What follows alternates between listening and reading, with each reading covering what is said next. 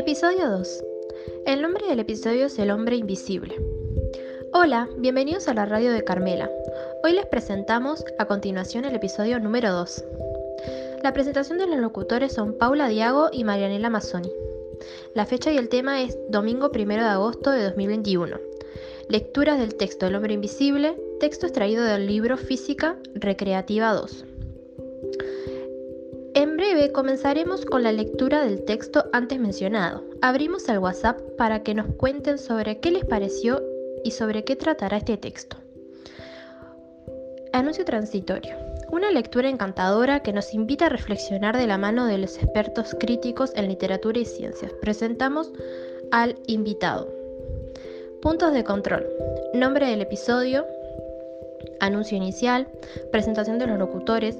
Fecha y tema. Introducción. Anuncio transitorio. Lectura del texto. Anuncio transitorio. Y por último el cierre.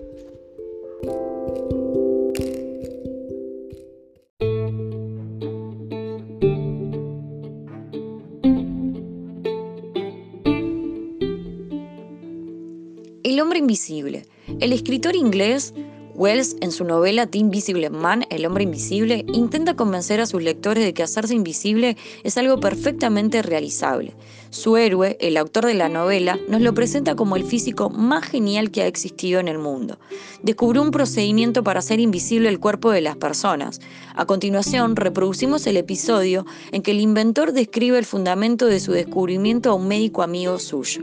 La visibilidad depende de las acciones que producen los cuerpos visibles sobre la luz. Usted sabe que los cuerpos pueden absorber, reflejar o reflectar la luz. Si un cuerpo ni absorbe, ni refleja, ni reflecta la luz, no puede ser visto. Podemos ver, por ejemplo, un cajón rojo opaco porque su pintura absorbe cierta cantidad de luz y refleja, difunde los demás rayos. Si este cajón no absorbiera en absoluto la luz, sino que la reflejará totalmente, nos pasaría un cajón brillante, blanco, plateado. Si el cajón estuviera hecho de un brillante, absorbería poca luz. Su superficie total también reflejaría poca luz. Solamente en algunos sitios, en las aristas, se reflejaría y refractaría, produciendo una visión luminosa de brillantes reflejos, así como un esqueleto luminoso. Un cajón de vidrio brillaría y se vería menos, puesto que en él la reflexión y la refracción serían menores. Pero si introducimos un trozo de vidrio ordinario en agua o mejor aún en un líquido más denso que el agua, veremos desaparecer casi por completo, porque la luz que incide sobre él a través del agua se refleja y se refleja muy débilmente el vidrio se hace tan invisible como lo es un chorro de inádrido de carbónico o de hidrógeno en el aire por la misma causa.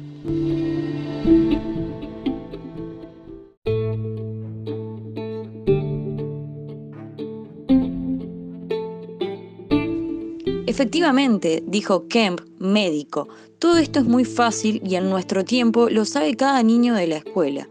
Pues vea usted otro hecho que también conocen todos los escolares. Si un trozo de vidrio se machaca y convierte en polvo, se hace mucho más visible en el aire, es decir, se convierte en polvo blanco opaco.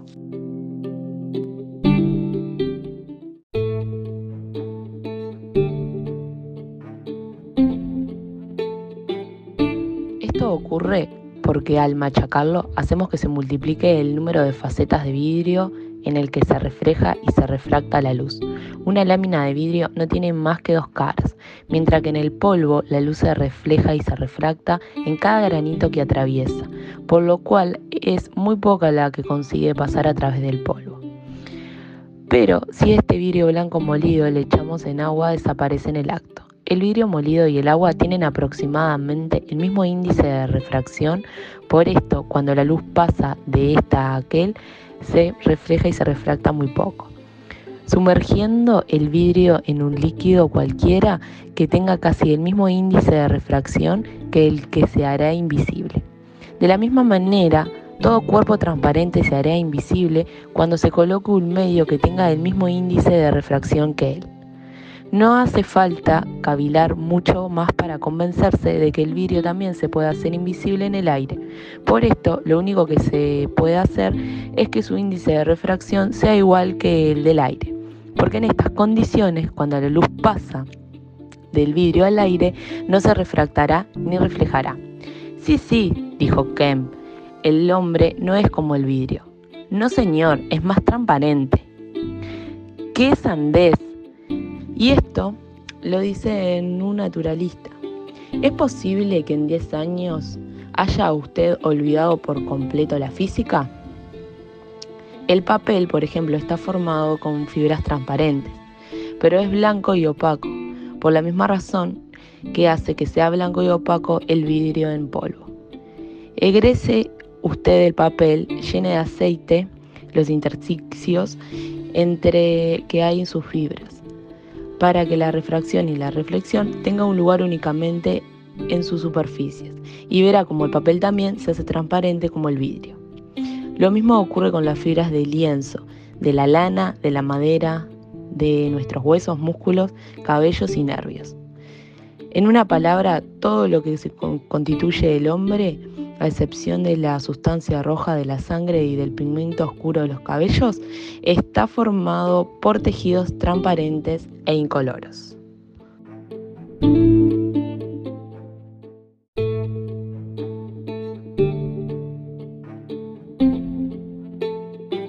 Luego de la lectura damos pie a la entrevista a nuestro invitado y contestamos los mensajes recibidos de WhatsApp. ¿En qué se basó su escritor Wells para escribir esta novela? Se dice que tiene mucho de física. ¿Qué tan verídico es? ¿Qué fenómeno describe el texto? ¿Cómo llevó a cabo ese procedimiento y qué buscaba demostrar? ¿Qué aspectos de la física se mencionan en el texto? ¿Cómo describe el fenómeno de la refracción y reflexión? ¿Por qué nos diferencia al ser humano del vidrio? ¿Por qué el autor elige el ejemplo de la invisibilidad? ¿Qué reflexión nos deja este texto? Este texto tiene un final incierto que nos deja a todos expectantes con ganas de saber más. ¿Nos podría dar un adelanto de cómo continúa la novela?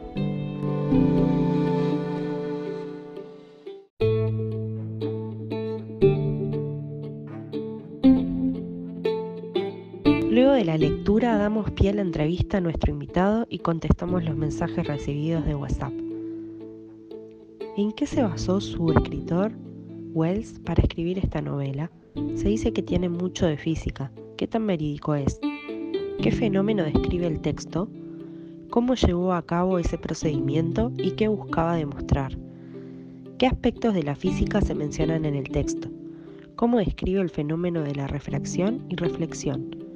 ¿Por qué nos diferencia al ser humano del vidrio? ¿Por qué el autor elige el ejemplo de la invisibilidad? ¿Qué reflexión nos deja este texto? Este texto tiene un final incierto que nos deja a todos expectantes con ganas de saber más. ¿Nos podría dar un adelanto de cómo continúa la novela?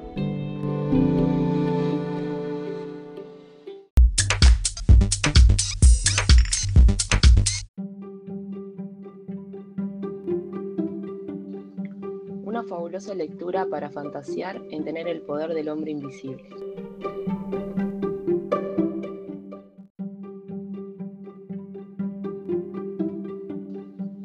Llegando a las 22.30 nos encontramos en una noche fría en la ciudad de Montevideo. Nos toca despedirnos. Damos por finalizado el episodio de la fecha. Esperemos que les haya gustado, al igual que nosotras. Nos escuchamos pronto. No te pierdas el próximo episodio de la radio de Carmela.